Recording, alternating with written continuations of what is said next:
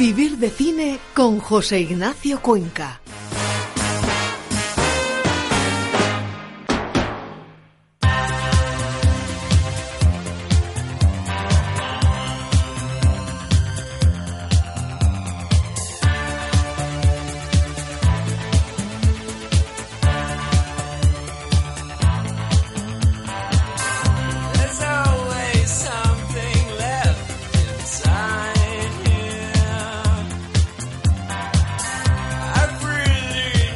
Pues ya estamos de vuelta. Yo sigo dándole vueltas a esas dos pistas que nos ha dado ya Natalia, hablando de ese clásico que luego nos va a detallar también Carlos en, esta última hora de programa. Una peli francesa del año 62 con mezcla de géneros y encima en donde el personaje que, que está ahí dentro de la propia trama se despierta un día y descubre que que ha sido detenido por un crimen que no me quieren concretar porque haríamos un spoiler de- del propio clásico. Ese sería el resumen de las pistas. Arroba Vivir Cine si queréis eh, comentar algo sobre, sobre ese clásico del que hablaremos como siempre para cerrar nuestro programa. Y hemos estado hablando de dos películas para aquellos que os reenganchéis en esta segunda hora. Hemos estado hablando de Ant-Man, de ese superhéroe un poco de segunda línea que está intentando sacar a la luz el universo Marvel, eh, de ese traje de, super, de superhéroe que encierra un secreto que no podemos desvelar. Y también hemos estado hablando de Lío en Broadway, con esa mezcla de teatro, de varios diálogos, con Jennifer Aniston, un director eh, que no ha terminado de gustarle a Carlos en esta última película, y con unos actores que en el género cómico pues eh, han dado también eh, un rato, no sé si entretenido o por lo menos bueno. Se ha Han quedado ver. dignos. Se ha quedado ver. Sí. Y tenemos una película que a mí particularmente, no les voy a mentir, me da mucho miedo. Y entonces eh, prefiero sacarla ya antes de que me dé miedo y no sepa cómo volver a casa. Así que vamos a hablar de una película que a priori el argumento mm, a muchos yo creo que les puede chirriar un poco como me pasa a mí, pero vamos a ver qué nos cuenta Natalia con esos píxeles.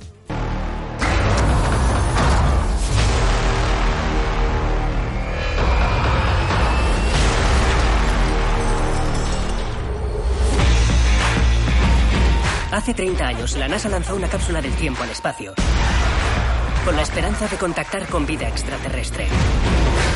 Creo que unos alienígenas han enviado videojuegos para atacarnos. Tiene sentido.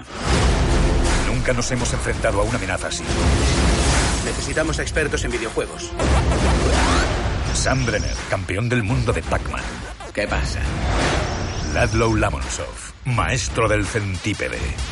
También conocido como... ¡Nuestra peor pesadilla! Eddie Plant, rey del Donkey Kong. ¿Esto va en serio? ¡Oh, sí! ¡Encuentra el patrón! ¡No conozco los patrones! La única forma de eliminar a Pac-Man es con fantasmas. ¿Quieres fantasmas? Estos son vuestros fantasmas. ¡Al ataque!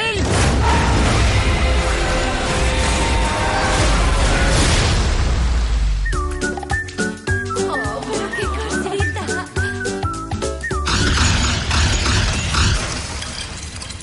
No le contéis a nadie que he matado a un pitufo. ¡Tienes uno encima! ¡Ahora tiene 10 segundos en los que puede comernos! Podemos hacerlo, si no el mundo se acaba.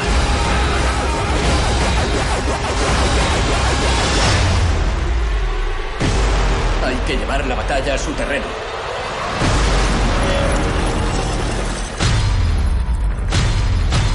Donkey Kong.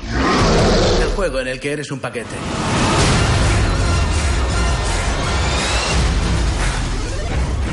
Quiero presentaros al creador de Pac-Man. Profesor Iwatani, ¿qué hace? Hablaré con él. Es mi hijo.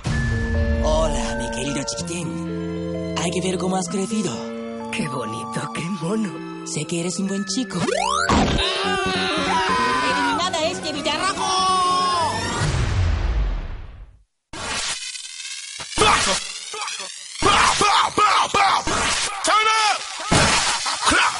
Yo decía que esta película me daba miedo y es que me da miedo porque no entiendo muy bien cómo unos extraterrestres nos pueden atacar haciendo realidad eh, videojuegos y cómo nosotros nos podemos enfrentar a un comecocos o no sé. Tengo dudas, Natalia.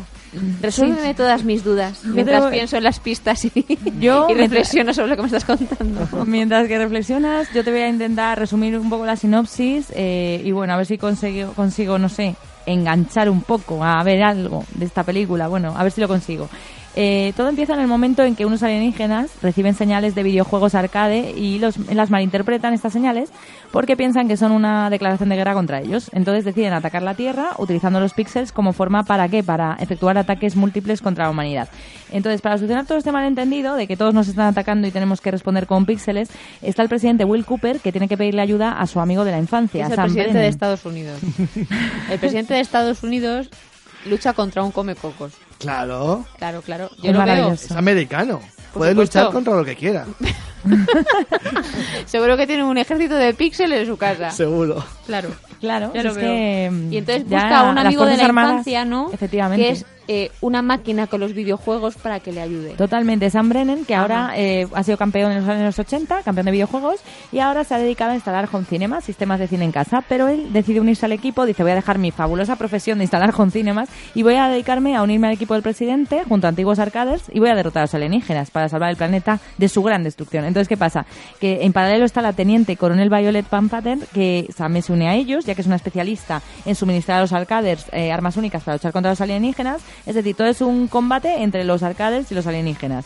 Entonces yo creo que Chris Columbus, yo no sé si, mm, que muchos le recordan por Little Accidents, yo no sé si se ha mm, metido aquí una, una ida de olla, realmente, no lo sé. Luego contamos con el protagonismo de Adam Sandler, que le recordaréis por Hombres, Mujeres y Niños. Yo recordaba fuera de antena también una peli que me gustó, que era Zoan Licencia para Peinar, y bueno, que al final lo que hacía es que te reías durante la hora y media que duraba, ¿no? Pero Michelle Monaghan, que la, la recordamos por Lo Mejor de Mí, Kevin James, de Niños Grandes 2, o Peter Dinklage, eh, que le conocemos por Juego de Tronos, ¿no?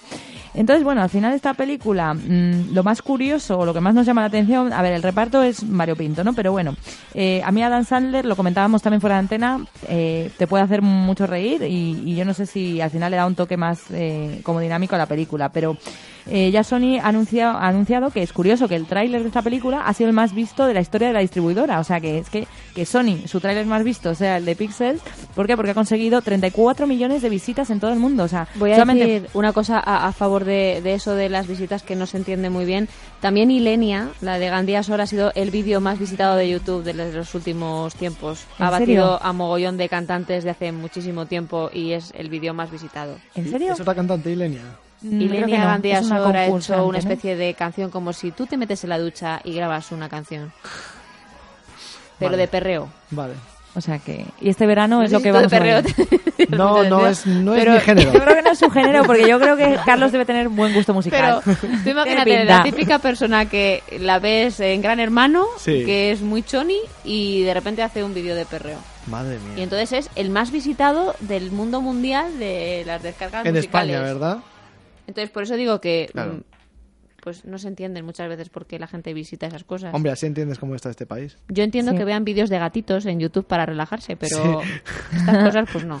ya. Ya, no sé, a lo mejor la curiosidad, o a lo mejor es lo que también decíamos antes, eh, también de nuevo, fuera de antenas, que nos hablamos mucho entre, entre tráiler y tráiler, ¿no? Pero decíamos que teníamos otro concepto de esta película y, y que nos ha sorprendido, ¿no? Que el argumento no nos lo esperábamos así, porque decíamos pixels, venga, pues yo, lo que tú comentabas antes, Ana, eh, algo parecido a los Lego, ¿no?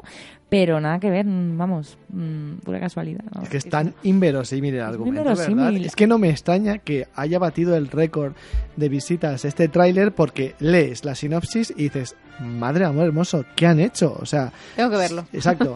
Tengo que ver, por lo menos en el tráiler, eh, por supuesto no pagaré una entrada para verla, pero qué demonios han hecho para eh, trasladar este, este argumento a la pantalla. ¿Y no creéis que gente, porque yo también conozco gente friki, friki, si antes hemos hablado de cómics, ahora de los videojuegos, pero vamos muy frikis y de videojuegos clásicos como Pac-Man o Donkey Kong, a lo mejor para ese público, pues oye, le encanta verlo en la gran pantalla, es que también hay que pensar en eso. ¿O crees, Carlos, que ni eso? Seguro, vamos a ver, pero si es que todo este tipo de películas vienen precedidas de un estudio de mercadotecnia exhaustivo. No van a dar un paso eh, en falso eh, sin haber hecho previamente sus, eh, sus cuentas, pero, pero mm, no sé, sí, seguro que hay. Además es una adaptación de un cortometraje de, con el mismo nombre de Patrick Jean, ¿no? Entonces a lo mejor eh, yo creo que una buena prueba sería vamos a vernos el cortometraje y si ya nos mm, un poco nos llama la atención porque es como un aperitivo de la peli, pues llamamos al cine. Pero es lo que dices tú que yo creo que esta peli tiene un público muy concreto y si y que tenga un toque nostálgico, videojueguero, entonces si a ti te gusta ese tema, perfecto. Si no, pues no lo sé, pero, pero a lo mejor es una excusa para, no sé, para convertirse en la futura, no sé, aquí hablan de, pues eso, un toque revival, pues como al que le gusta mucho los cazafantasmas y se ve aquí todas las, no sé, mm, yo creo que esta película tiene que tener, porque por algo es el reloj más visto, o sea, seguro que si hacen ahora una película de Ilenia la ve mucha gente, ¿sabes? Porque, jolín, se ha sido lo más visto en YouTube, así que no sé, yo, luego Sandler, eh, bueno, Sandler al final eh, sí que da de sí su personaje porque, bueno, él da, una, da vida a un adulto que, como decía yo, tiene que abandonar su trabajo sobre montador de home cinemas y, claro, al final no ha conseguido desarrollar todas sus habilidades como campeón de videojuegos, entonces, al final eso, acepta ese trabajo que es como muy monótono y, y cuando le proponen luchar contra los alienígenas dice, esta es la mía, vamos, maravilloso. Entonces, y de hecho hay una escena muy interesante, eh, parecido, o sea, lo que decíais también vosotros, combate contra Pac-Man y, y bueno, mm, es, es surrealista, o sea, realmente esa escena es un poco surrealista, pero, oye, a quien le guste, a mí Pac-Man me encantaba y aún así no iría a ver esto. Pero bueno, me encantaba jugar, es que también hay que diferenciar entre una cosa y otra, ¿no? Claro, es El que... Comecocos es muy grande, pero Claro. yo qué sé. por muy famoso que haya sido este juego, el hecho de intentar meterlo con calzador en una película, creo que no tiene mucho sentido. Pero como tú bien dices, hay un montón de, de, de gente que irá a verla pues por la nostalgia y, y bueno, pues los productores apelan a, a, a los 80, a toda esta fiebre Eso es. revival de, de, de- esta década que ahora parece que, que vuelve a estar en auge. Pero claro, es que hay. mm, todo esto se puede enfocar desde dos puntos de vista diferentes. Eh, hacerlo al estilo JJ Abrams, que hace Super 8, que a mí es una película que no me gustó, pero que me parece loable el intento de hacer una película que recupere el, el espíritu de, de todo este cine de los 80. Y luego está eh, Pixels, que no sabes muy bien que va por uvas. Eh, realmente no. Bueno, ha cogido pues a Kevin James, que hace de presidente de los Estados Unidos, que es un actor muy taquillero en Estados Unidos. eh, Adam Sandler, que ocurre lo mismo. Luego, pues Michelle Monaghan, que bueno, la hemos visto recientemente en True Detective, que es una actriz eh, bastante solvente. eh, no sé muy bien qué demonios hace aquí. Esa serie está, imagino- está muy bien, ¿no? Esa serie. muy y, lo, bien, y lo hace bien ella. Sí, ¿no? sí, está brillante. Hace mujer eh, del personaje interpretado por Woody Harrelson y la verdad es que es, es un personaje con matices psicológicos eh, muy interesantes y ella los resuelve brillantemente a lo largo de, de los siete capítulos de la serie. Ujú, Y por eso, es, ¿qué, qué hace aquí? ¿Qué hace aquí? Bueno, pues dinero, como siempre, ¿no? Y Sí. luego pues Peter Dinklage, eh, que, que también, aprovechando un poquito la fama de Juego de Tronos, habrá dicho, esta es la mía, me voy a meter una superproducción de estas que, que, que me voy a embolsar no sé cuántos millones de dólares y porcentaje en beneficios y eh, esto la gente lo habrá olvidado dentro de un par de años. Sí, ya está tan asentado en el imaginario de la gente que no le, no le importa, ¿no? Claro. También es verdad que Sony hace una campaña publicitaria tan brutal que también Mm. hablábamos antes. Es que al final la dan... O sea, esta película estamos todos hartos de verlo en Marquesinas desde hace ya días. Entonces, Sí. mm, Y verlo todo en el- Entonces yo creo que ahí te lo meten, es lo, como lo que hablamos, ¿no? De los, de los temas de los Oscars. Es que al final la publicidad nos manipula tanto. que Claro. Al final la- en la mente dices, jolín, tengo niños o tengo, yo qué sé, un plan con, con... ¿Sabes? Pues dices, voy a ir, mm, llevo a mis hijos a verla porque tampoco hay mucha opción. Os Sí. llevo a ver Ant-Man, os llevo a ver Pixels, ¿no? Tampoco hay mucha variedad en la cartelera ahora. Totalmente. Para- porque no vas a, lío en Broadway, pues no vas a ir a verla con niños, a lo mejor, no, No. lo sé. Entonces, que no hay tanta oferta y como es un periodo veraniego en el que se presta eso, yo creo que esta película ya verás como taquilla hará. Yo es que creo que Claro. taquilla. De hecho, eh, el presupuesto es de 110 millones de dólares, que me llama la atención. O sea, no han tirado por lo bajo. Es decir, creo yo que no han dado puntadas sin hilo, como decía también eh, Carlos, ¿no? Aquí las productoras no, no se No, pillan los dedos. Yo he estado echando un vistazo a- al origen de, de esta película y es curioso eh, cómo surgió la idea. La idea surgió de Patrick Jean, que, que quería hacer un, cor- un cortometraje hablando precisamente de, de esta historia. Eh, como los extraterrestres pues eh, eh, interpretan mal una señal de una eh, maquinita de videojuegos y entonces atacan la Tierra con, con los propios videojuegos. El tío confiaba muchísimo en su, en su idea y pensaba que era mm, la releche. Y entonces empezó a rodarla sin permiso en Nueva York durante dos días con una cámara prácticamente de- mm, sin tener, vamos, eh, mucha noción de, de- de cámaras grandes, que quiero decir una cámara un poco más casera, y la rodó. Una vez que la rodó, eh, empezó a difundirse esa, esa cinta, empezaron a captar todas las cintas porque no tenían permiso y al final solamente quedó la original. Y una vez que tenía la original, empezó a hablar de cómo pasar ese cortometraje a ser una cinta de producción de, de Hollywood. Y entonces el propio Adam Sandler se interesó en, esa, en ese cortometraje y dijo que quería participar. Y el tío le vendió los derechos de autor a Sandler para que lo explotara él. Madre Empezaron mía. a pensar en, en Chris Columbus, seguro que Carlos nos puede hablar de, él un poco, guionista de títulos como Los Gremlins o Los Goonies, por ejemplo, y director también de Solo en Casa y de las dos primeras entregas de, de Harry Potter, para dirigirla o guionizar eh, la cinta, pero al final decidieron que no le dejaban participar porque Sandler eh, tiró por sus colegas y compañeros como por ejemplo Tim Henley, que fue el, finalmente el guionista escogido, y este tipo, Chris Columbus, que a lo mejor habría hecho un trabajo mucho más ochentero o quizá más eh, cercano a, a cines a un cine como el que se planteaba con Pixels, pues eh, quedó, quedó a un lado. Sí, porque Chris Columbus eh, yo creo que durante los 80 pues hizo pelis, bueno, hizo guiones tan interesantes como lo que has comentado, hizo también películas chulas como Aventuras en la Gran Ciudad, eh, Solo en Casa, eh, luego en los 90 pues hizo Nueve Meses, esa película de Julianne Moore con Hugh Grant, que era una comedia romántica resultona. Eh, y, bueno, las de Harry Potter. Eh, es un tipo que más o menos sabe manejarse en todos los géneros y, y con presupuestos grandes, pequeños y medianos. No es ninguna lumbrera, pero por lo general sus películas suelen dar la talla en la taquilla y sus guiones suelen ser resultones. Aquí, bueno, pues han escogido su vertiente más funcional, que es eh, toma este guion y hazme una película vistosa que eh, enganche a los chavales y que sea un super éxito de taquilla. Esto por lo general se da bien, pero vamos, como película ya sabemos lo que podemos esperar. Es cierto que casi toda la gente amante de los videojuegos puede encontrar aquí eh, cosas que, que les guste. Como anécdota decir que, por ejemplo, Pac-Man, que sale en, en esas marquesinas que comentaba Natalia desde hace tiempo, está de aniversario porque eh, cumple años en 2015 y también ha sido a lo mejor una forma de, de homenajearle. Incluso hay un- una escena en donde sale eh, alguien que hace como eh, del propio creador de Pac-Man, eh, enfrentándose a él o apareciendo junto a él durante la cinta. Y Donkey Kong, eh, yo es la verdad que no me lo imagino en tamaño gigante ocupando las calles de Madrid, pero bueno, Donkey Kong también aparece que a lo mejor es un videojuego que podemos haber jugado todos los demás. Claro, vamos, seguro, ¿no? Totalmente. Mm. Y lo que dicen también es que Chris Columbus no ha podido tampoco modificar nada del corto, o sea, se ha basado mucho en, o sea, se ha ceñido mucho a ese guion, entonces no ha podido ahí meter mano y lo que ha hecho ha sido como mucho crear algún gag gracioso, alguna escena, pero también es verdad lo que decías tú, pues nos tiene acostumbrados a, a otros guiones, ¿no? Y pues yo qué sé, también puede decepcionar. Esto es como... Adam Sandler también metiendo un poco de presión sobre los derechos y que la idea le parecía muy buena y que era esa idea, claro, tampoco tienes mucho margen de maniobra para Claro. evolucionar eh, el- lo que decía del guion Natalia. No puedes, así que bueno, eso ha hecho lo que ha podido el hombre. Claro, o sea, es que... Pero bueno.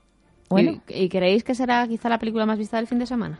Mm, pues no lo sé, porque es que ya te digo, muchos de vacaciones, ¿no? Sí, cole, y además tiene Ant-Man ahí compitiendo que yo de verdad no lo sé, porque son dos misterios para mí. Ant-Man no es el típico superhéroe que, que eh, llame a las masas a, a- a las salas de cine y, y esto Pixels eh, es, no sé, es una incertidumbre tal, ¿no? Sí, sí, Además totalmente. que está por ahí del revés, que no creo que vaya a dejar mucho margen a estas películas para hacer buenas taquillas y bueno, ya veremos. Y se hacen un poco la competencia, ¿no? Bueno, cómics, videojuegos. A- Al final, yo por lo menos en mi entorno, la gente que le encanta friki los cómics suele ser friki los videojuegos. Entonces, no Sí. sé, no sé yo, la verdad. Suele coincidir. Suele coincidir mucho, ¿eh? A mí me gustan más las series que los videojuegos, pero videojuegos también he jugado. Sí, pero los cómics te gustan porque. ¿Ves? Es que si no te hacen gracia los videojuegos, y los, los cómics van un poco de la mano, no sé. Sí, es yo, como... me- yo en mi época en mi época me compraba Rama y medio ese. ¿Sí? Sí, Ah, creo que era Rama y medio, como se llamaba. Qué bueno. Yo era de. Mor de Mortadelo y Filemón y. Entonces, claro, no... Pero bueno. Bueno, me ha apuntado aquí que, aparte de todos los misterios que tenemos sobre la mesa de vivir de cine debatiendo esta noche, eh, como ese traje de Ant-Man o, o la taquilla que podría llegar a hacer Pixel este fin de semana, yo tengo un misterio con ese clásico francés del año 62 y voy a pedirle la tercera pista a Natalia. Bueno, pues esta pista ya es, vamos, la gran pista. Está basada en una novela de Kafka, ¿vale? Y, eh, y ya esta es una pista doble, porque digo que es una novela de Kafka y la llevó al cine un director que eh, muchos le recordarán porque un 30 de octubre del año 38 eh, entró en el estudio 1 de la CBS para narrar en directo la adaptación de la novela de Wells, de, de George Wells, eh, de, bueno, de poner el planeta a merced de los alienígenas. Entonces, esta broma, un experimento sociológico que hizo, que fue asustar a toda la audiencia, como si ahora nos ponemos nosotros en antena a decir que está saliendo humo y que se va a acabar el mundo, pues lo hizo con 23 años y gracias a ese experimento empezó a, a ser muy conocido. Pues este director eh, es el de esta peli también. Y, y nada, basada en una novela de Kafka, decidió llevarla al cine. Entonces yo creo que con esta pista, sinceramente, el que no lo sepa, mmm, no, vamos, eso, porque nunca ha oído hablar de la peli o porque nunca ha oído hablar del director. Y es que eso es imposible, creo. Te ha faltado dar el título, porque con las pistas que has Sí, ¿no? Es, que es, más, vamos, es increíble, es que, ¿no? Absolutamente. ¿Tú qué opinas? Porque, vamos, eh, yo creo que está sobre todo, porque la gente recuerda qué experimento estoy hablando, ¿no? De un tema, un programa radiofónico en el que se decía que el mundo se iba a acabar. Yo creo que eso, vamos, es cultura general, ¿no? Pues ese mismo director hizo esta peli. Es que además ese, ese experimento se llevó hace seis años o siete años a, a, a Radio Nacional a, a, hacer otra vez la, la, simulación con grandes voces de, de la parte de los do, del doblaje de nuestro país y yo fui, es que me quedé alucinada de todo lo que montaron, porque hacían incluso en un escenario, pues como la, la mesa de las, eh, las teleoperadoras, ¿no? Atendiendo las llamadas de emergencia, nosotros como salían, entraban con los micros para arriba, para abajo, y te lo imaginabas ahí hace años, en plan, pues imagínate cómo eran las radios entonces, ¿no? Sí. Y, y decías, jolín, qué pasada que llegaran a hacer eso. Es que fue un escándalo tal. Fue brutal. Que imagínate, gente saltando, diciendo que saltaban por sí, las sí. ventanas, que... Claro. Es que claro. Una cantidad de denuncias por hacer eso. Pues, y, brutales. Eh, sí, sí. Y en las facultades de periodismo siempre nos lo enseñan, ¿no? Como el poder de los medios y luego... Sí, poder de los medios. Poder de los medios, o que la gente da, da fe a todo lo que escucha, ¿no? Y no se pone a cuestionarlo. Y... Y sí, la verdad es que esto estará el podcast en internet, lo que comentas de Radio Nacional, estará para oírlo porque me llama la atención. Lo estará, buscaré. ¿no? Estará. Yo fui, pues sí, yo, yo fui a verlo porque nos dieron unos pases y, y, fuimos a verlo, pero no, no sé luego lo colgaron o pero era una uh -huh. pasada. Es que además hay voces que las has oído mil veces en anuncios, mil veces en, en la televisión, en la radio y les oías haciendo papeles allí de eh, pues bien aquí no sé qué, no sé cuándo de emergencia y salía otra voz y tú, ay, qué voz más bonita, qué voz más bonita, qué voz... y estabas ahí eh, escuchando todas las voces y, y, se te pasaba el rato y era como, ya he terminado, por favor, otra vez. Replay.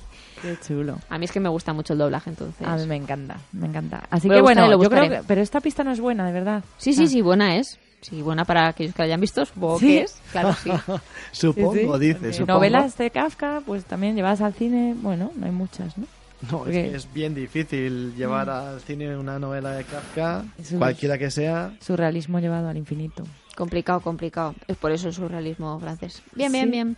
Bueno, tengo tres pistas. Me queda una para terminar antes de ir con las noticias para ver si termino de centrarme. Yo tengo un, una ligera idea, pero porque de repente he pensado en un actor que podía estar en esa película, pero voy a reservármelo para después de, de esta última película que queríamos traerles eh, para los estrenos de, de, esta semana, para que tengan ese abanico de opciones que les ofrecemos en Vivir de Cine.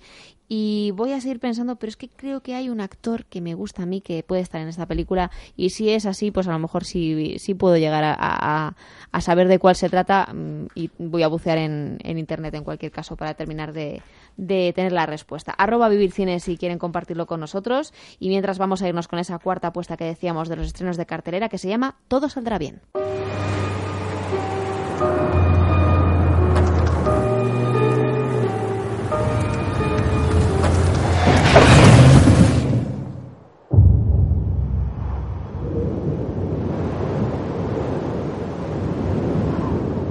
Hemos tenido suerte. Ven aquí. Hola. Uh, casi tenemos un pequeño accidente en la carretera. ¿Y Nicolás? ¿Dónde está?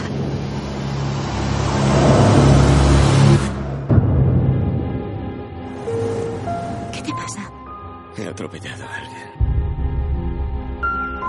¿Qué haces aquí? Si hay algo que pueda hacer para ayudarte, creo que voy a empezar a escribir de nuevo.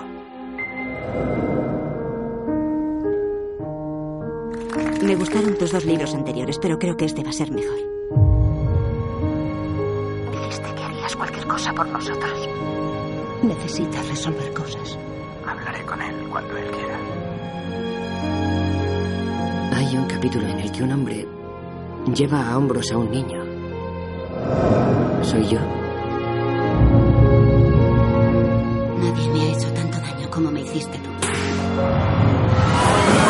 Te he visto ayudar a esa mujer. Estabas muy tranquila. Es que nada te afecta.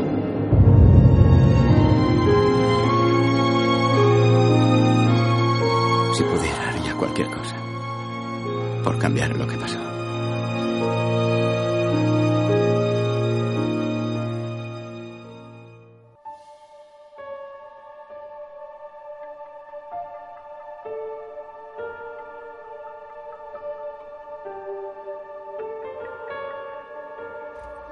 Muchas veces pensamos en cómo una discusión, por ejemplo, y el, el llegar a, un nivel a lo mejor de, de saturación nosotros mismos, pues puede llevar a, cometer errores que, pueden suponer un cambio drástico en, en nuestra vida. Eso le pasa precisamente al protagonista de Todo saldrá bien, la vida de un escritor, de Thomas Eldan, pues cambia. Finalmente, eh, bueno, está interpretado, no lo he dicho, por James Franco, cambia el día que tiene con su pareja, con su novia, una discusión muy acalorada. Los dos eh, se dicen muchas cosas y él, él llega a atropellar a un niño eh, por un accidente y van pasando los años, él lo tiene ahí en la cabeza y sigue culpándose por no poder olvidar eh, esa tragedia que ha, que ha sufrido hace años de, de ese atropello desafortunado por, por estar eh, pues con la cabeza eh, prácticamente eh, onubilada por, por esa discusión que ha tenido con su pareja.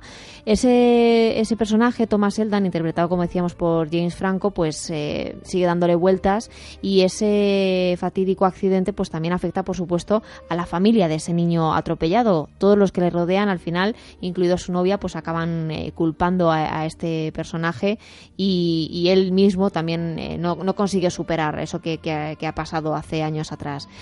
Tras ese accidente, finalmente, pues eh, se encierra cada vez más en sí mismo, empieza a escribir, a meterse mucho en la lectura, en la escritura e intenta, pues. eh, crear una nueva familia porque todo lo que él tenía hasta ese momento pues se va destruyendo como si fueran piezas de un ajedrez.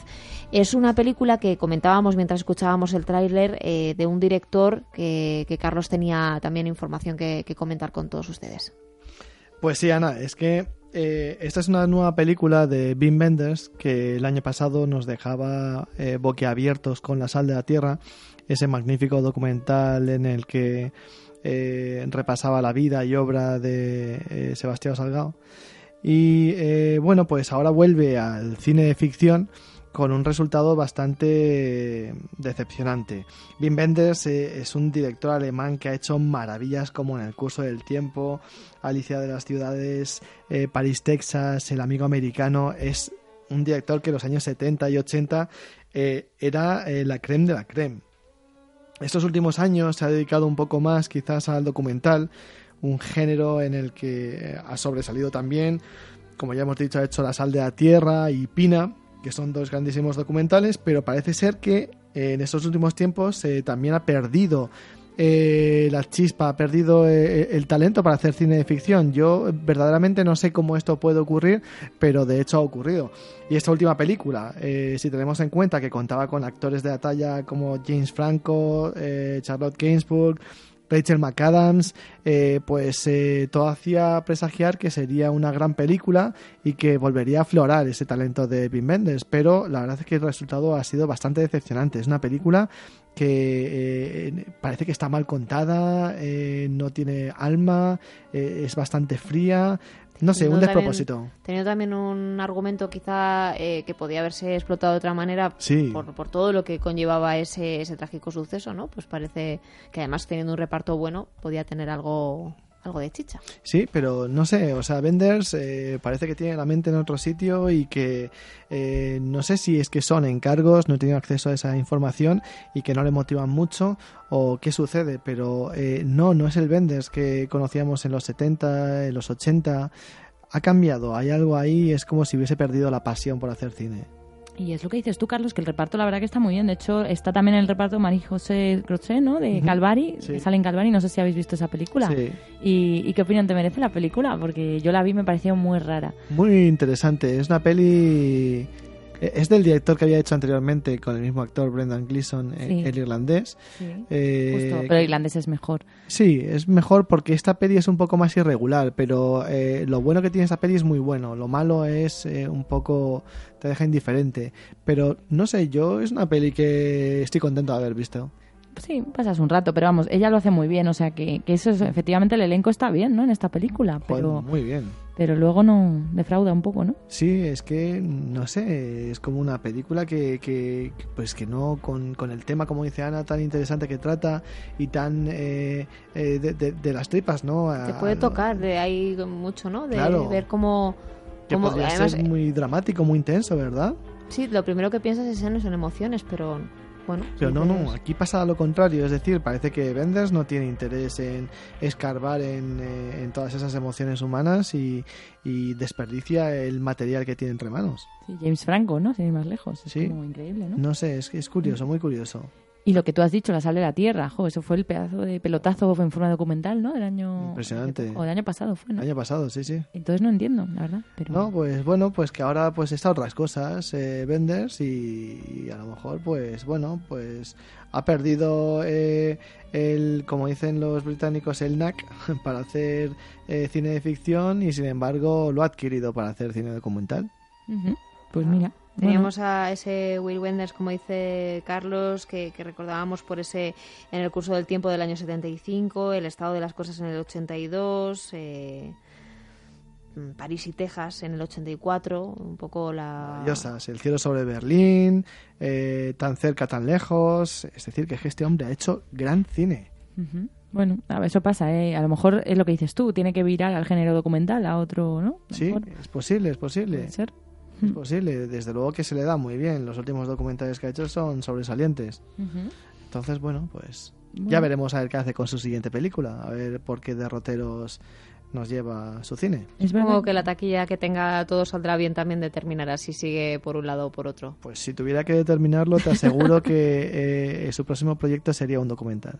Pues vamos a ver si el próximo proyecto de, este director es un documental. Y viendo escuchando ese tráiler que, que estaban escuchando ustedes de esta apuesta que traíamos también a la mesa, Carlos comentaba que había tenido la ocasión de ver otra de las películas que también se estrena este fin de semana y que quería comentarles la, la posibilidad de, ir a verla también a, a los cines de, de nuestro país. Ese cumpleaños de Ariadne.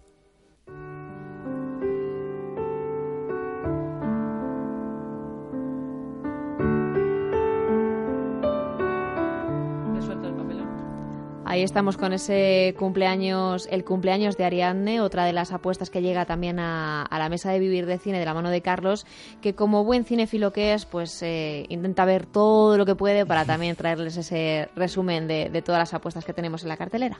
Hombre, en este caso, Ana, además, es que es la nueva película de Robert Guédiguin, que eh, si estáis un poco al tanto, hizo hace un par de años o tres eh, Las nieves del Kilimanjaro, una película de tono social muy en la línea de, de todo el cine que él lleva haciendo en los últimos años, eh, que es uno de los directores franceses más en forma de, de la última década. Ha hecho Marillo y sus dos amores, ha hecho Marius y Janet, ha hecho Las nieves del Kilimanjaro, eh, La ciudad está tranquila, es decir, en los últimos tiempos nos ha regalado películas primorosas y unos ejemplos magníficos de eh, cine social mezclado con un retrato de la clase media eh, francesa que, que al final siempre acaba calando en, en el espectador. Seguir más lejos, ya digo, Las nieves del Kilimanjaro, estrenada hace dos, tres años, es una película magnífica. En este caso, en el cumpleaños de eh, Ariane, pues vuelve a recurrir a sus actores de siempre, porque una de las características de Guédiguian es que siempre eh, tira de Ariane Ascaride, eh, Jean-Pierre Daroussin, eh, son actores con los que siempre trabaja, una trupa ahí de 5 o 6 que, que, son fijos y que cuando ves sus películas siempre esperas encontrar esas caras conocidas. Y en el cumpleaños de Ariane, eh, pues vuelve a ocurrir eh, lo mismo. La verdad es que echábamos en falta el estreno de su última película porque, ya digo, tres años han sido demasiados y nos encontramos con el cumpleaños de Ariane que es decepcionante. Eh, vas al cine eh, esperando tener esa sensación que, que, siempre tienes cuando ves una película de Guédiguian, que es eh, sentarte en una mesa con una copita de vino tinto y unos quesos curados, como esta sensación ¿no? de los aromas que te envuelven y que te dejan hipnotizado durante hora y media delante de la gran pantalla y te encuentras con algo rancio, forzado, que no tiene chispa y que además tiene una serie de, de recursos estilísticos que no son los propios de su cine. En esta ocasión nos encontramos con eh, que es el personaje eh, protagonizado por Agian Ascagit, que es su cumpleaños y de repente pues sus hijos no pueden acudir al cumpleaños, su marido está en un viaje de negocios, sus amigos le mandan eh, ramos de flores excusándose por no poder asistir al cumpleaños y ella entra en una depresión absoluta, por lo que decide coger el coche e irse a algún sitio eh, pues para eh, desahogarse o ver qué pasa. Entonces es como si de repente empezaran a pasarle cosas una cosa tras otra y empieza a conocer a una serie de personajes que se topan en su camino y que de alguna manera le ayudan eh, y con los que empieza a crear como una especie de comunidad que te hace pensar, bueno, ¿y esta mujer qué pasa? ¿Va a dejar toda su vida y se va de repente a juntar con esta gente, con estos amigos? Un hombre que lleva un restaurante, un chico que tiene una novia que es una prostituta, que eh, los dos son amigos del tipo que lleva el restaurante y que pues montan una especie de familia así muy, muy curiosa. Ella empieza a vivir eh, en un barco que, que está anclado, pues, eh, bueno, una especie de, embarcación pequeñita que está anclada al lado del restaurante, al que suelen ir, al que, suelen llevar siempre estos típicos autobuses de señores jubilados. Y se, eh, intenta crear como un microcosmos en el que estos personajes interactúen personajes peculiares. También hay otro que, que dice ser norteamericano y que dice cuatro palabrejas en, eh, en inglés, pero que realmente es francés y se nota descaradamente.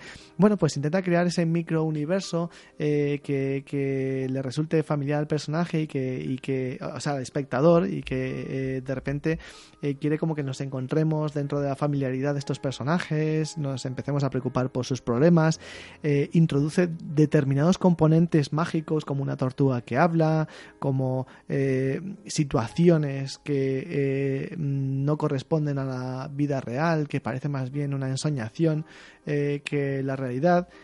Y, es que no funciona, no funciona para nada, porque al final ni estás viendo algo mágico, ni estás viendo algo real. De repente intenta meter cuñas de, de, ese cine social que él había incorporado muchas veces en sus películas, que no cuadran para nada y que parecen metidas de pegote es como si eh, eh, se le hubiese ocurrido eh, incorporar novedades a su estilo y no funcionaran para nada. Entonces, pues es decepcionante porque no tiene ni ese encanto que suelen tener sus películas. El guion parece como que tiene flecos por todas partes que no ha sido capaz de recortar y es una película impropia de su filmografía. Me he quedado sin palabras. Sí, pues cuando es difícil que Ana y yo nos quedemos sin palabras. Cuando ves el desenlace, eh, te entra una ira que, no os puedo describir de decir, tío, Porque lo spoilearías. tomando el pelo toda la película, pero, pero no es que yo me sienta ofendido porque me has tomado el pelo, es que porque lo has hecho muy mal.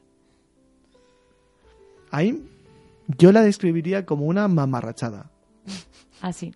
Sí, y es que de verdad. Título de la crítica de Carlos esta noche, Vivir de Cine. Sí, Mamarrachada. Es que es una película, además, pues que este hombre está muy dotado para eh, la narración y utiliza unos actores que eh, siempre están espléndidos, que tienen un talento inmenso, una fotografía eh, cálida que suele envolverte y la desperdicia para contar una historia tonta. De ahí lo importante de la dirección, ¿no? Siempre, porque lo vemos en el ejemplo anterior y en este, ¿no? Que con un plantel, vamos, increíble, ¿no? Hagan esa barbaridad, ¿no? Pues así ha sido. Y bueno, menos mal que eh, si echas un vistazo en sus proyectos, parece que tiene un nuevo proyecto inminente. Yo quiero creer que lleva tres años sin hacer nada y ha querido hacer así algo rápido y despreocupado y que de verdad su próximo proyecto es el de verdad bueno, el que sigue la inercia de su filmografía anterior y bueno, pues intentaremos olvidar el cumpleaños de Ariane lo antes posible. Sí, porque, vamos, que está ni para verla en casa. No, no, no, de verdad Es que, que no la recomiendo para nada. A cualquier otra cosa le puedes dedicar, ¿no? Sí, Básicamente. además hay películas en cartelera Muy buenas. que están eh, geniales y que, y que merecen mucho más la pena que esto. O sea que realmente vemos que viene flojito el, el fin de semana, ¿no? El fin de semana yo creo que es uno de los más flojos de, Del año. hace muchísimo tiempo, ¿eh? Sí, sí, porque normalmente siempre hay pues estrenos malos, pero bastantes estrenos que se, que Claro. se perdonan, ¿no? Que son interesantes, pero bueno. Oye, mira, ya que tenemos unos estrenos tan malos, yo quiero aprovechar para recomendar dos películas, si me permite Ana. Sí, claro. Están en cartelera ahora mismo, eh, no, son, eh, no es ese tipo de cine que suele recibir eh, mucha publicidad y, y, bueno, una es Love and Mercy, que es la primera película de Bill Polhat que habla sobre Brian Wilson, eh, el líder de los Beach Boys. Es una peli súper interesante, súper bien tratada, en la que eh, hay actores que rayan a una altura espectacular, como John Cusack y Paul Dano, eh, y que además tiene un personaje femenino en la película que es muy atípico en los tiempos que corren, un personaje con carácter, un personaje que eh, poco a poco va ganando en intensidad y acaba eclipsando a los personajes masculinos, algo que me parece muy interesante. Eh, y, y luego otra película que también me parece muy, muy, muy buena, me parece de las mejores del año, es Viaje a Sils María, protagonizada por Juliette Binoche y Kristen Stewart, que habla también sobre el mundo del teatro y que eso ya es una liga diferente, eso ya es primerísima división y creo que eh, no va a ser apeada del top 10 del año eh, por ninguna por, por ninguna por, por muchas pelis buenas que se estrenen va a ser muy difícil que salga de ese top 10 Pues muy interesante, ¿no? Esa propuesta. sí sí sí magnífica Luego está, bueno, yo sigue en la cartelera porque no, a- no acaba. O sea, yo creo que está teniendo éxito. La que tú recomendaste en algunos programas atrás, que yo la vi, Mandarinas, vamos, es increíble, pero increíble y es que sigue, ¿no? magnífica es que no- es normal Pero es raro que siga una película estona, ¿no? Eh, es estona, Sí. ¿verdad? ¿O es, eh, georgiana? Estonia, eh, es una coproducción entre Estonia y Georgia, Georgia, eso es. sí Porque narra justo el conflicto y además es que es, eh, bueno, a mí me dejó sin palabras la película. Entonces, Jolín, pues te das cuenta que hay cine independiente que sí que está teniendo... Sí, ¿No? es que hay salas como, por ejemplo, eh, esta que tú dices está en los Renoir Plaza España y en sí. los Verdi. Sí. Está sobreviviendo en dos salas después ya de, de, De meses. un par de meses o tres Sí. que, que lleva estrenada. Y es porque la gente sigue acudiendo a las salas que El boca a boca. son pequeñitas. Yo creo que es el boca a boca. Claro, es el boca a boca. Son pequeñitas, pero son salas que acaban teniendo un número respetable de espectadores y por eso sobreviven, porque se han dado cuenta que eh, ese buen cine tiene unos espectadores potenciales que pues que siguen dejándose los cuartos en, en taquilla y oye, qué satisfacción, ¿no? Que ese tipo de cine eh, tenga este relativo éxito. Yo es que creo eso, que ahora con pues todo ya cuando no vamos a hablar de nada de política porque esto está prohibido, pero bueno, que al final la, la cultura ha sido sometida a impuestos, está claro, y cada vez ha subido más de precio. Entonces yo creo que la gente que está dispuesta a gastarse 9 euros en, en ir a ver una película, casi 9 en algunas ocasiones o 8, eh, yo creo que es a lo mejor gente con un cierto perfil también cultural. Entonces yo creo que deberían Sí. ser más inteligentes y programar este tipo de películas. Porque Sí. no cultureta, no vamos a hablar del típico cultureta, pero sí gente con cierta sensibilidad. Si no, normalmente la gente que le gusta el cine masivo, el cine comercial, se la suele bajar, seamos francos. ¿Quién paga 8 euros? Gente con un cine, no cinéfila, porque yo, pues eso, conozco gente que tampoco es cinéfila, pero bueno, mm, interesada por un cine de calidad. Si no, no pagas. Entonces, sí, sí, Pues hay que cambiar un poco la estrategia, creo, ¿no? De las está claro. distribuidoras, creo yo. ¿eh?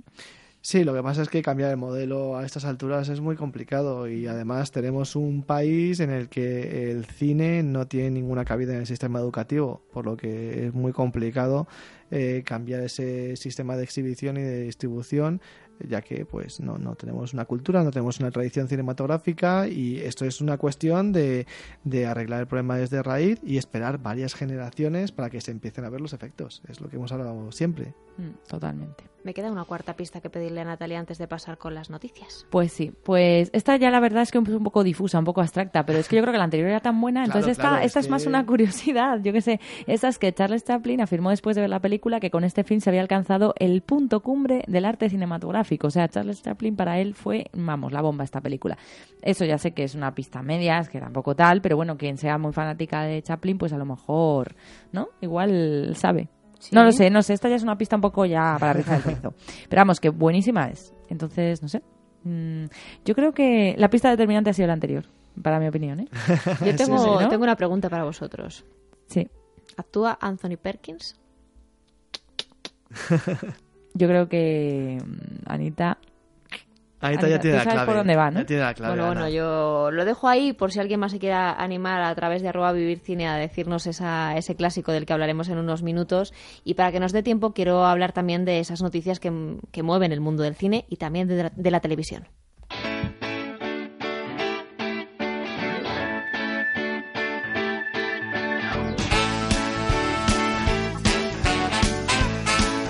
Y hablando de películas que, despiertan a la gente y que les llevan al cine, hablábamos de esas mandarinas que siguen cartelera después de varios meses, pero parece que ese Inside Out del revés eh, está cosechando muy buenas cifras en cartelera, Natalia.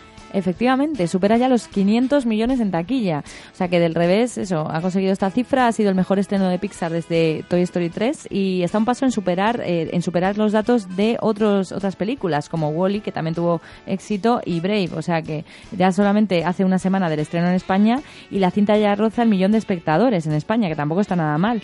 Y es que desde su estreno de, en Estados Unidos, el pasado mes de junio, la película se ha convertido en el mejor estreno de un film original. Y, y bueno, superando el dato incluso de Avatar, que también era un dato muy potente, ¿no? Eh, además, la película, pues, eh, es, digamos, mm, va a llegar a ser, o dicen, puede ser eh, una, la primera de una saga. Entonces, vamos, eh, yo creo que Pixar apostaba fuerte. La verdad es que últimamente con Los Increíbles, con Up, con Monsters University, ya, vamos, ya fue muy bueno, pero es que ha superado, mm, del revés ha superado. Entonces, no sé, yo tengo muchas ganas de verla porque me han dicho que está muy bien. Así Una que bueno, gran- ya que este, este fin de semana no hay nada muy interesante, digamos, excepto Ant-Man, que está relativamente bien, yo creo que Inside Out es una propuesta, ¿eh? Es una Creo que sí. propuesta y una investigación que han realizado también en el campo de la psicología y de, Eso es. De toda la parte cognitiva, que a mí también me llama mucho la atención. Y lo que calienta motores, aparte de Inside Out eh, en los cines, son esos festivales que son muy habituales en, la época ya que llega un poquito más el fresquito, que llega ya el otoño. Ese festival de Sitges y también de San Sebastián, que parece que ya empiezan a, a- a sonar ¿no? en, la- en los medios y en las redes sociales. Pues sí, mira, el Festival de San Sebastián anunció ayer las películas españolas que iban a entrar en competición y bueno, pues hay, hay cosas interesantes. A mí me gustaría destacar eh, el último trabajo de Guy, que es un director por el que yo tengo una especial debilidad, que se llama Truman y que estará protagonizado por em, Javier Cámara y Ricardo Darín. Eh, creo que es una de esas películas que tenemos que esperar con los brazos abiertos y que si mucho no me equivoco va a ser una de las grandes cintas españolas del año. Tenemos e- ese festival que calienta motores y parece que la saga de Jurassic World, eh, a pesar de que se hizo quizá pensando en, en algo que eh, hiciera revivir ¿no? a los amantes de, los dinosaurios y de Jurassic Park de nuevo esa magia de, traer a los dinosaurios con procesos eh, de ADN y en un parque temático en donde pudieran de alguna forma tocarlos y aprender de ellos. Parece que ha gustado en la cartelera y parece que podría tener una segunda parte que ya incluso tiene fecha, Natalia. Pues sí, Ana, porque yo creo que cada vez más las, eh, las productoras lo que hacen es, eh, digamos, marcar la fecha de las películas con una antelación increíble. Ya me llamó a mí la atención el año pasado con 50 sombras, que ya era el 14 de febrero de 2015, bueno, desde 2013 lo están diciendo, pero es que ahora estamos en 2015 y ya para 2018 hay fecha, día, para el estreno de Jurassic World eh, 2, que será el 22 de junio de 2018. O sea, anda que, no, anda, que no, anda que no queda, eh, madre mía. Y es que en realidad Jurassic World se ha convertido en la tercera película más taquillera de la historia, ha superado a Los Vengadores, que era la más taquillera, y mm, entonces han decidido pues hacer una nueva entrega que la va a seguir protagonizando Chris Pratt y Bryce Dallas Howard. Y bueno, el director de esta cuarta entrega, eh, Colin Trevorrow, lo que va a hacer es desarrollar el guion de la secuela con la ayuda de Terek Connolly y además Steven Spielberg va a volver a ejercer como productor. Entonces, bueno, yo creo que Steven Spielberg de nuevo tampoco de apuntada sin hilo, así que si ha visto que ahí todavía no tiene título la peli, va a ser Jurassic World 2, pero el título no está todavía planteado y bueno, yo creo que es como calentar motores, Es lo que que, no sé si decíamos. la, la habéis visto, la de Jurassic no la he visto todavía, tú las, la ibas a ver, ¿no? Yo sí la he visto. ¿Qué te ha parecido? Yo la verdad que los dinosaurios me gustan mucho y iba con, con mucha expectativa, pero no me gustó el, el cómo se desarrollan los personajes en esta saga, porque es verdad que Jurassic Park yo recordaba a todos los personajes como con cariño, ¿no? Les coges como Sí. mucho aprecio y aquí como que no te sientes apego por ninguno. O sea, está como muy pensado en mostrar a los dinosaurios, en ese- esos efectos especiales, cómo han evolucionado. Y yo la verdad que los, di- los dinosaurios seguro que han invertido muchísimo en, en- en toda la parte visual, pero como que esperaba verlos más, no sé. Ya, ya, ya. Los velociraptores me siguen encantando, el, el T-Rex me encanta, el nuevo acuático ese enorme que tienen que han desarrollado me encanta también, porque todo lo que tiene agua me gusta. Pero no sé, me dejó así un poco que sí que tiene cosas de Jurassic Park y, y te deja el, el regustito de, de cómo lo viviste tú cuando eras más, más pequeño. Pero que haya una segunda parte y con el final, como plantea Jurassic World, mm, me dejó así un poco en plan, como una segunda parte, si, no sé, no tiene mucho Hombre, sentido. si eres la tercera película más taquillera de la historia, vas a tener segunda parte, eh, sí o sí, se haya muerto el protagonista o no, o eh, se hayan eh, exterminado los dinosaurios de la faz de la Tierra. Los resucitas. Sí. Haz Lo que sea. Haces una precuela. eh, haces un spin-off. Lo que sea, por Dios. O sea, es una fuente de ingresos Claro. infalible. Está claro, los dinosaurios gustan y también nos gusta ver, eh, ver efectos especiales en el cine en, en pantalla grande y con ese- esos efectos sonoros. Así que tendremos segunda parte de Jurassic World y lo que tenemos es una gran cinta del año 62 que vamos a escuchar para hablar de ese clásico.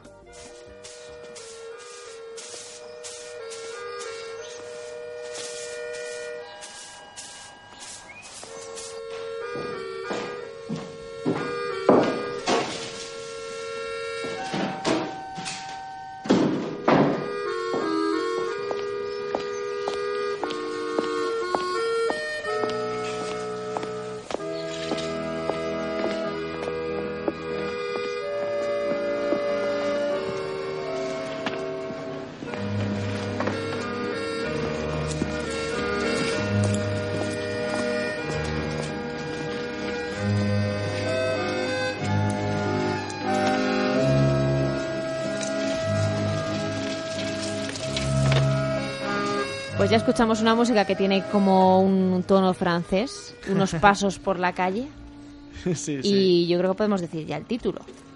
Pues sí. Venga, a coro, a coro los dos, venga, que es nuestra. Una, dos y tres. tres. El El proceso. Teníamos a ese Anthony Perkins que también estaba eh, detrás de, de- de esas cámaras o delante de esas cámaras y detrás teníamos a ese Orson Welles que, que habíais comentado también, eh, gran director que, que recordamos la parte de periodismo también, pero bueno, la parte cinematográfica con este proceso, que quien no lo haya visto tenemos que hablarle un poco de, la sinopsis de la película. Sí, eh, la verdad es que como decía antes Natalia, eh, la película empieza con eh, un hombre, Joseph K., interpretado por Anthony eh, Perkins, eh, que de repente eh, se despierta en su habitación y ha sido detenido. Tiene ahí a un par de agentes en su habitación eh, que le acusan de un delito que eh, él desconoce, no sabe eh, por qué se acusa, pero sabe que está detenido. Eh, los agentes no le dicen eh, qué ha sucedido ni de qué delito se trata, simplemente le dicen pues que se ha iniciado un proceso contra él. Entonces, claro, él pues se queda un poco perplejo, eh, poco a poco va descubriendo qué es lo que sucede, pues que ha sido acusado de un delito que eh, nadie le quiere informar al respecto, él puede seguir haciendo su vida normal, puede seguir yendo a trabajar, eh, volviendo a casa, pero de vez en cuando tiene que estar sometido a determinadas audiencias eh, en los juzgados. Eh, los juzgados se presentan como un- un- unos espacios súper curiosos en los que hay un montón de funcionarios y un montón de, de jueces que parecen ser todopoderosos, que tienen un poder eh, brutal eh, en cuanto al enjuiciamiento de cualquier causa que, que pueda existir, ya sea justificada, injustificada. El caso es que si eres acusado de un delito, estás sometido a ello, vas a tener que contratar un abogado y vas a tener que someterte a determinados eh, pues vistas eh, en, las dependencias de, los tribunales. Es algo súper extraño porque eh, la novela de, de Kafka eh, lo que hace es eh, elucubrar sobre el sentido de la ley. Eh, lleva eh, el sinsentido, por decirlo de alguna manera, de cómo funciona el sistema judicial hasta los extremos eh, para hacer hincapié eh, sobre eh, lo mal aplicada que, que está la ley en nuestro en nuestra realidad, por decirlo así. El mundo que él propone es completamente surreal, es un mundo que nosotros no vivimos ni experimentamos, pero que podemos entender perfectamente, porque creo que todos hemos tenido nuestros más o nuestros menos con la justicia, no digo evidentemente en cuanto a delitos, pero sí en cuanto a eh, pues eh, conocidos que, que tenemos o, o familiares, Trámites, trámites varios. exacto, burocracia, etcétera, y, y sabemos de lo que son capaces eh, eh, pues el sistema judicial desde ese punto de vista. Entonces, claro, eh, Kafka lo lleva a- al extremo y muestra un personaje que está desesperado, que eh, no sabe a qué atenerse, eh, que sabe que tiene que contratar un abogado para defenderse de un delito que desconoce y, bueno, pues se encuentra un poco despistado. La, la novela es una novela muy conceptual en la que se habla sobre la justicia, sobre los vericuetos que tiene muchas veces la justicia que no puedes llegar a comprender y, bueno, pues te la planteas y dices, ¿cómo puede ser esto adaptado a la gran pantalla? Bueno, pues Orson Welles lo hace. Es capaz de sintetizar los capítulos, eh, reducir aquellos que no tienen mucho, eh, mucha proyección cinematográfica, eh, incorporar determinados aspectos que a lo mejor no figuran en la novela de Kafka, pero capta la esencia de la novela, que es algo que después de haberla leído te parece me- imposible, pero claro, un genio como Orson Welles lo hace posible. Lo hace posible a través de la utilización de todo tipo de recursos cinematográficos, eh, la utilización de objetivos, lentes, es decir, exprime todos sus conocimientos para darle un toque visual a la película que te transmita esa claustrofobia y esa opresión a la que está sometido el personaje de Joseph K, que en ningún momento sabe a qué atenerse. Eh, el diseño de producción es magnífico. Orson Welles prácticamente contaba con muy, muy poquito presupuesto para eh, toda la producción. Sin embargo, él crea con sus manos en la mayor parte de las ocasiones eh, estancias super surrealistas, utilizando la estación de Orsay de, París, que estaba completamente en desuso en aquel momento, utiliza las dependencias de tal manera y, y- con, de, una manera súper em, súper austera, pero con unos resultados espectaculares, que acaba transmitiéndote esas sensaciones que provoca la novela, pero a través del medio cinematográfico. Impresionante. Aparte tenemos Anthony Perkins, gran actor, pero luego tenemos dos actrices espectaculares como son Romy Schneider, eh, que hace un papel que rompe con toda la idea que tenemos de Sisi y otras películas que la encumbraron, y por otra parte está Jean Mogo, que es una de esas grandes damas actrices de- del cine, que también hace un pequeño papel eh, que lo borda.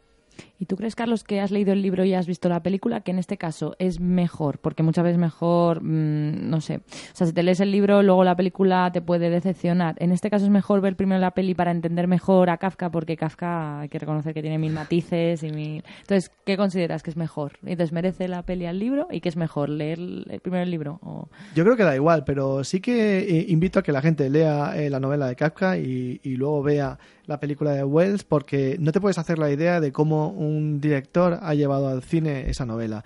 Y lo hace de una manera de verdad brillante. Eh, cualquiera de las dos vías me parece válida, pero invito a que se lea primero la novela y luego se vea la película.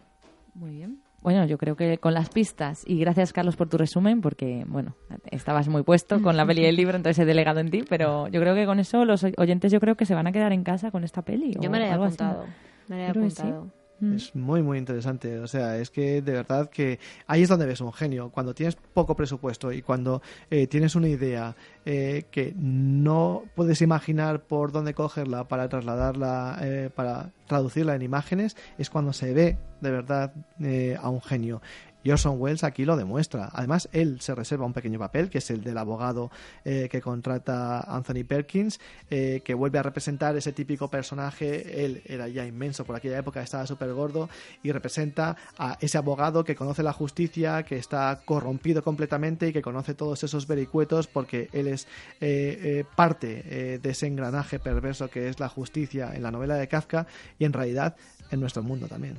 Y hablando de clásicos, simplemente para cerrar, a mí, bueno, estuve viendo hace poco con mi hermano y con unos amigos una película, eh, 12 hombres sin piedad. La recomiendo encarecidamente. Eh, buenísima, ¿no? Oh, es una maravilla. Me parece Fue la primera película de Sidney Lumet, Mm. debutó por todo lo alto. Sí, vamos, es todo, se centra en, vamos, eh, pues están ahí 12 hombres en una sala, es un jurado popular, ¿no? Y tienen que decidir si condenan o, o absuelven a un joven que, que a- se le acusa de haber matado a su padre. Bueno, entonces como es brutal la película, es que no voy a contar más, pero es increíble. La- cada uno de los personajes cómo va interpretando el hecho. Es increíble. Magnífica, sí, sí, sí. Desde pena. luego que hay cine para dar y tomar, para depende de la época que, en la que estemos, depende del estado de ánimo en muchos casos también, que, que eso influye a la hora de ver una película, o al menos en, en mi caso. Así que tenemos muchos apuntados, ese proceso como clásico para cerrar eh, el programa. Veremos cómo llega Ant-Man eh, a las taquillas de nuestro país y seguiremos de cerca también los próximos proyectos que, que llegan a las carteleras españolas. Así que gracias a Carlos y a Natalia por venir al programa como siempre, que tengáis muy buen fin de semana y nos vemos pronto por Vivir de Cine. Igualmente. Gracias. Gracias. Igualmente. Hasta luego.